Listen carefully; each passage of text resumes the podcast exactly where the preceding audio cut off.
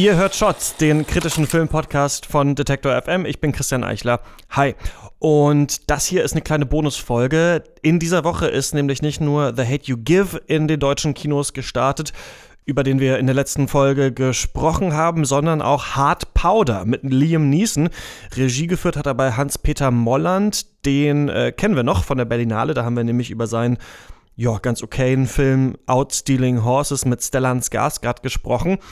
Und der hat unter anderem noch einen anderen Film mal mit Stellan Skarsgård gemacht, nämlich Einer nach dem anderen. Der ist vor vier Jahren rausgekommen, es war so eine schwarze äh, Komödie und äh, die hat dieser Regisseur jetzt nochmal verfilmt. Das kann also nicht nur Till Schweiger seinen eigenen Film nochmal verfilmen, nein, das kann auch Hans-Peter Molland. Diesmal mit Liam Neeson in der Hauptrolle. Der spielt einen Schneemobilfahrer, der sich an äh, Drogendealern rächt, die seinen Sohn getötet haben. Und da hat mir der Verleih angeboten, doch mal mit Liam Neesons Synchronsprecher Bernd Rumpf zu sprechen. Ich äh, sag ganz ehrlich, ich finde solche Promo-Aktionen immer ein bisschen äh, schwierig und ähm, frage mich dann auch, bringt es was für mich, bringt es was äh, für die Hörerinnen und Hörer dieses Podcasts?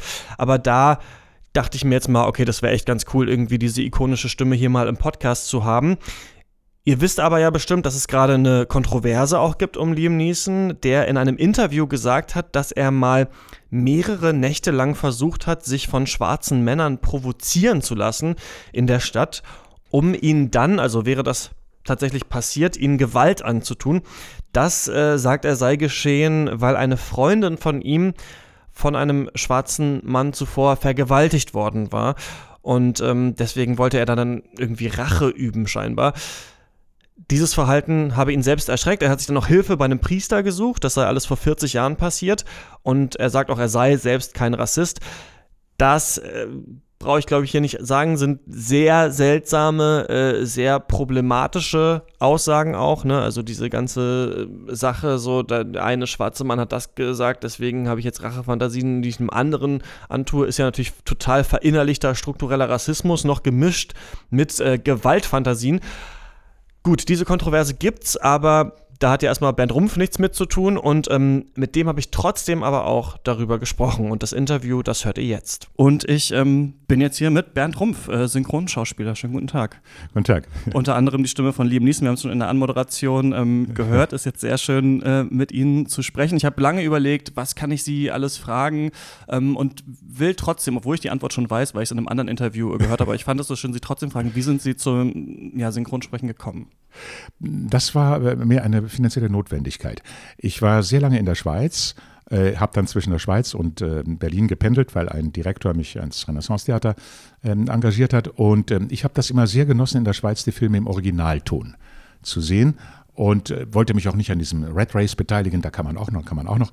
Ähm, dann gab es eine bestimmte Notwendigkeit und gesagt, okay, also dann versuche ich das mit Synchron. Die Geschichte war allerdings sehr lustig, wie ich dann dazugekommen bin. Der erste Intendant meiner Frau in äh, Dortmund. Der war unterdessen ziemlich berühmter äh, Synchronautor und äh, Synchronregisseur. Und äh, sie rief ihn an, sagte, Gerd Oma, wir möchten gerne synchronisieren. Ja, sagte er, das ist ganz prima.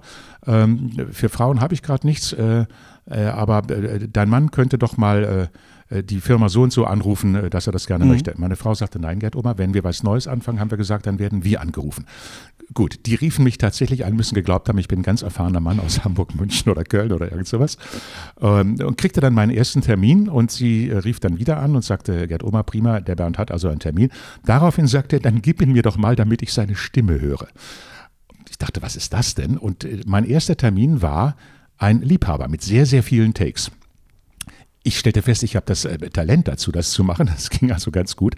Und dann war mir eins klar der gewisse Gerd Omer war hinter meiner Frau hinterher gewesen, wie der Teufel hinter der Seele. Sie hat ihn aber nicht rangelassen. Und dann hat er sich gedacht, der Typ, den die geheiratet hat, das muss ein Lover sein. Und so hat er mich besetzt. Und so fing das halt an. Und wie war dann diese Anfangszeit als Synchronsprecher?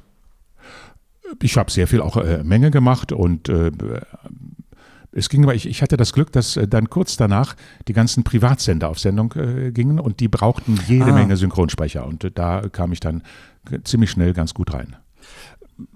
Mich würde total interessieren, was hat sich so geändert äh, seitdem? Also wie war das früher da in der Box äh, zu stehen und das ja. zu sprechen? Wie hat man das gemacht und wie ist es heute? Ja, man war, das war natürlich nicht digital. Das heißt, man stand mit fünf, sechs Leuten da, äh, hat zum Teil auch im selben Take einige gesprochen, wobei man dann gucken musste, die Cuterin muss damit zurechtkommen. Jetzt ist der Kollege eine halbe Sekunde zu spät, dann bleibe ich auch eine halbe Sekunde zu spät, damit das alles wieder schön zusammengeht.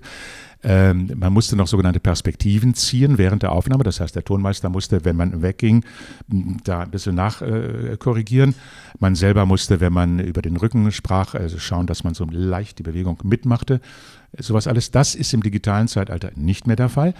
Der, Weil man es in der Bearbeitung dann einfach. Das wird kann? in der Bearbeitung alles digital gemacht. Ähm, das heißt auch, dass man eigentlich nur sprechen muss, dass man solo da ist. Das heißt, die Regie muss sehr viel mehr aufpassen, ob das im Dialog dann zusammenpasst mit den Kollegen, die dann kommen. Ähm, der Nachteil ist, dass man die Kollegen eigentlich gar nicht mehr trifft. Der Vorteil ist, äh, dass man, wenn man alleine vor dem Mikrofon steht, sich alles nach dem eigenen Rhythmus richtet, sodass man relativ schnell arbeiten kann. Macht es aber sehr schwer für Seiteneinsteiger, da noch wieder reinzufinden in dieses Riesentempo. Ja, vermissen Sie das, mit anderen da in der, in der Kabine zu sein? Ja, schon ein bisschen, aber äh, es ist natürlich einfacher zu arbeiten. Und ähm, es ist auch so, dass äh, ich bin ja der Meinung, dass man äh, einem Schauspieler erstmal was Wesentliches wegnimmt, nämlich seine eigene Stimme. Und unterdessen äh, sind das bei uns zwei fast getrennte Entwicklungsstufen. Bei den unter 40-Jährigen gibt es sehr gute Synchronsprecher, die man auf keine Bühne stellen kann und auch kaum vor eine Kamera, weil da nichts rüberkommt. Und es gibt sehr gute Schauspieler vor der Kamera, vor, äh, auf der Bühne, die absolut nicht fähig sind zu synchronisieren. Also zwei völlig getrennte äh, äh, Begabungen. Und dann bei den unter 40-Jährigen sind es eigentlich nur die erwachsen gewordenen Synchronkinder, die tiptop synchron sind, manchmal allerdings Probleme haben, etwas zu spielen. Ja? Also macht sich das dann schon bemerkbar bei denen, dass sie, dass da so eine gewisse Schauspielausbildung Ja, ich mache ja auch, schreibe ja auch Texte und, und führe Regie beim Synchron. Und äh, dann muss man sich schon ausgucken, welche Stelle man nun unbedingt genau gespielt haben möchte, weil oft passiert es dann, wenn man es dann hingekriegt hat mit dem entsprechenden früheren Synchronkind, dass das auch die nächsten Takes nicht mehr synchron ist, weil es völlig raus ist aus der mhm. Nummer.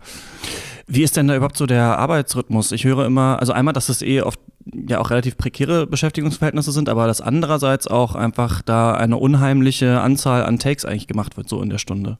Ja, ja, man hat, äh, also früher hat man pro Stunde, was weiß ich, 15, 20 Takes höchstens gemacht.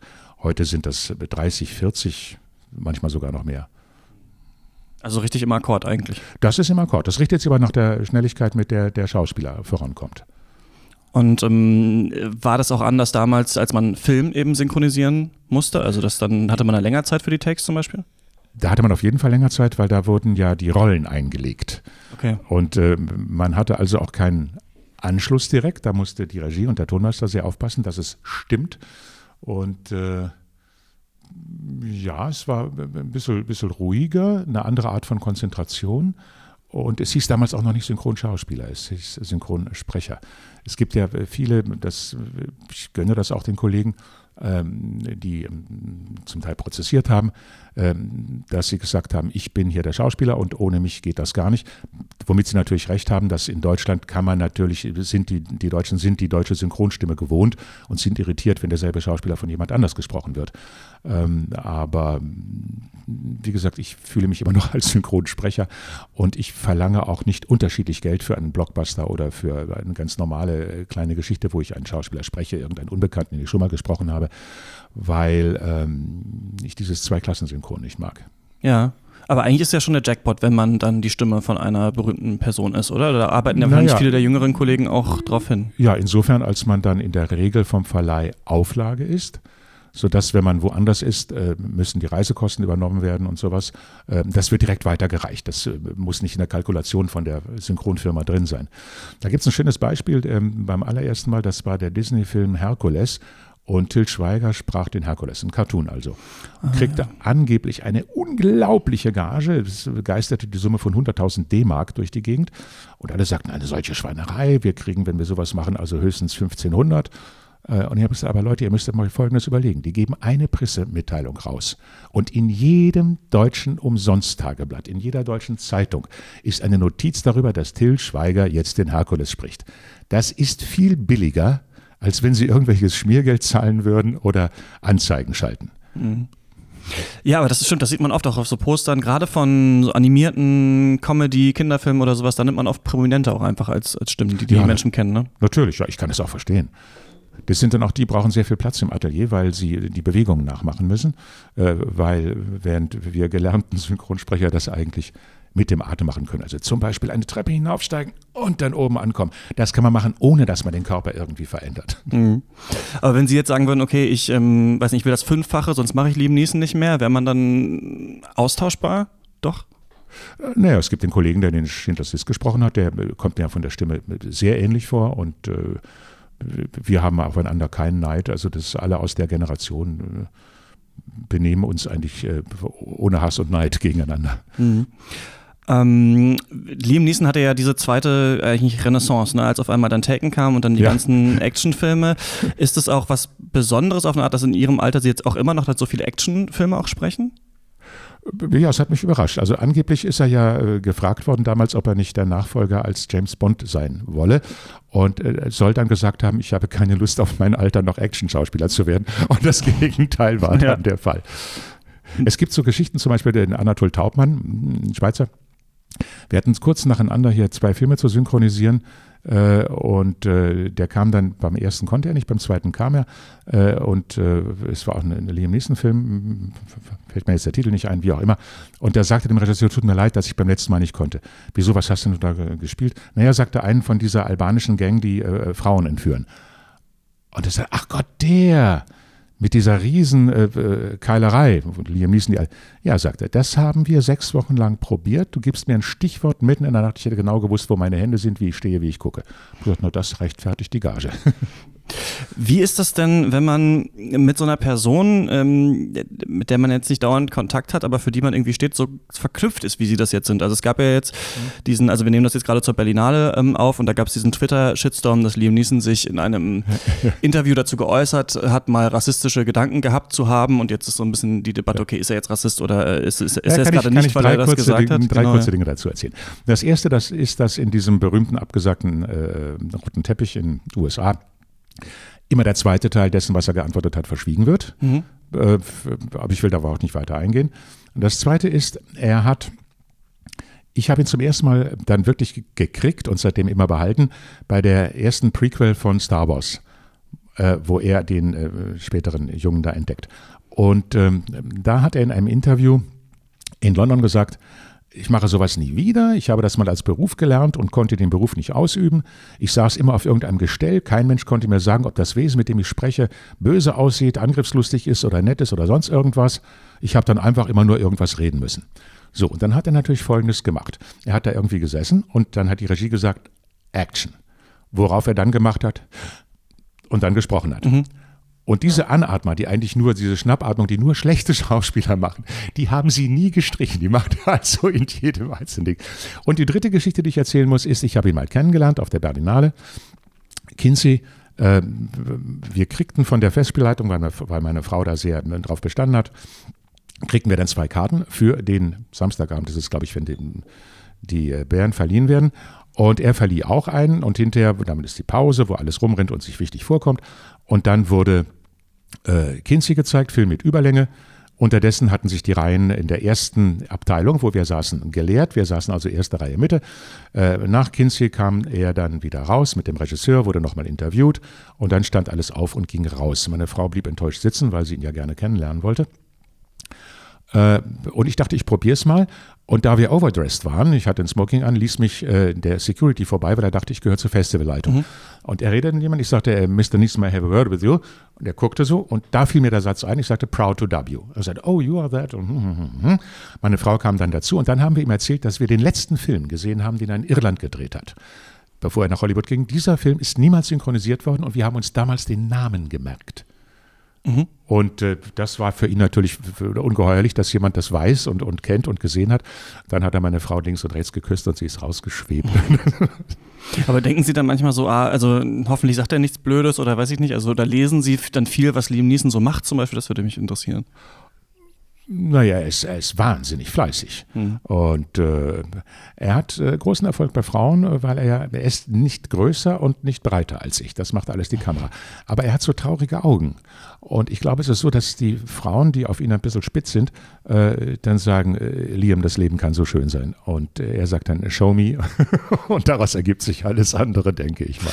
Jetzt haben wir noch gar nicht über den Film geredet. Was ähm, muss man wissen zum neuen Film ja. Hard Powder? Also Hard Powder ist ein äh, Film, der spielt im äh, äh, Norden Alaskas, glaube ich. Ähm, er ist ein äh, Schneeschiffahrer, der die einzige Straße frei hält. Er hat einen Sohn, mit dem er die üblichen äh, Differenzen hat. Und äh, plötzlich wird der Sohn tot aufgefunden. Und da kriegt er raus, dass der, Ton in irgendwelche Dro äh, der, der Sohn in irgendwelche Drogengeschäfte äh, verbandelt ist. Und jetzt geht es Auge um Auge, Zahn um Zahn. Der Oberboss dieser Drogenleute ist so ein richtiger äh, Junginvestor und Kapitalist, so ein geschmeidiger Junge. Und der hat einen kleinen Sohn. Jetzt will natürlich Liam irgendwie an den Sohn ran. Und äh, legt aber alle möglichen Leute um, äh, schiebt die dann, wickelt die in Draht ein, schiebt die in, in irgendeinen Teich. Ich will nicht zu viel von dem Film erzählen. Auf jeden Fall es ist so, am Schluss sind beteiligt dieser junge Kapitalist, sein Sohn, ein völlig anderes nettes Wesen, der ein bisschen mit äh, Liam Neeson dann das äh, Stockholm-Syndrom hat, äh, und äh, eine Indianergruppe, in deren Reservat das Ganze spielt. Und da geht es dann wirklich Auge um Auge, Zahn um Zahn. Das Ganze ist aber mit einem ähm, sehr merkwürdigen, zynischen Humor gemacht worden. Also beispielsweise werden am Schluss äh, eines Films wird ja immer gezeigt, äh, in the order of appearance und mhm. alle Schauspielernamen und da steht in the order of disappearance und dann kommen alle Schauspielernamen, die unterdessen getötet worden sind. Okay. Gibt es irgendeine Szene, die Ihnen besonders gut gefallen hat oder die besonders schön zu sprechen war? Könnte ich so nicht sagen. Ich, ich habe ihn einfach wahnsinnig gerne und bemühe mich sehr, stimmlich mich ihm anzunähern. Äh, und so wie ich mich bemüht habe, mich Alan Rickman anzunähern, der immer ein bisschen mehr auf die Konsonanten gegangen ist als Snape. Und äh, Bill Nye, den ich leider nur einmal gesprochen habe, aber der Kollege, der es jetzt spricht, macht das hervorragend der auch eine merkwürdig äh, verschwiemelte Art hatte zu sprechen. Gibt es schon manche Synchronsprecher, die immer gleich sprechen, oder jede Rolle? Die meisten, glaube ich, tun das. Und äh, dann hat man natürlich auch eher das Gefühl, eigentlich spiele ich das und der andere gibt nur sein Gesicht her. Hm. Was ein verzeihlicher, aber trotzdem dummer Irrtum ist. Das war Bernd Rumpf hier im Interview.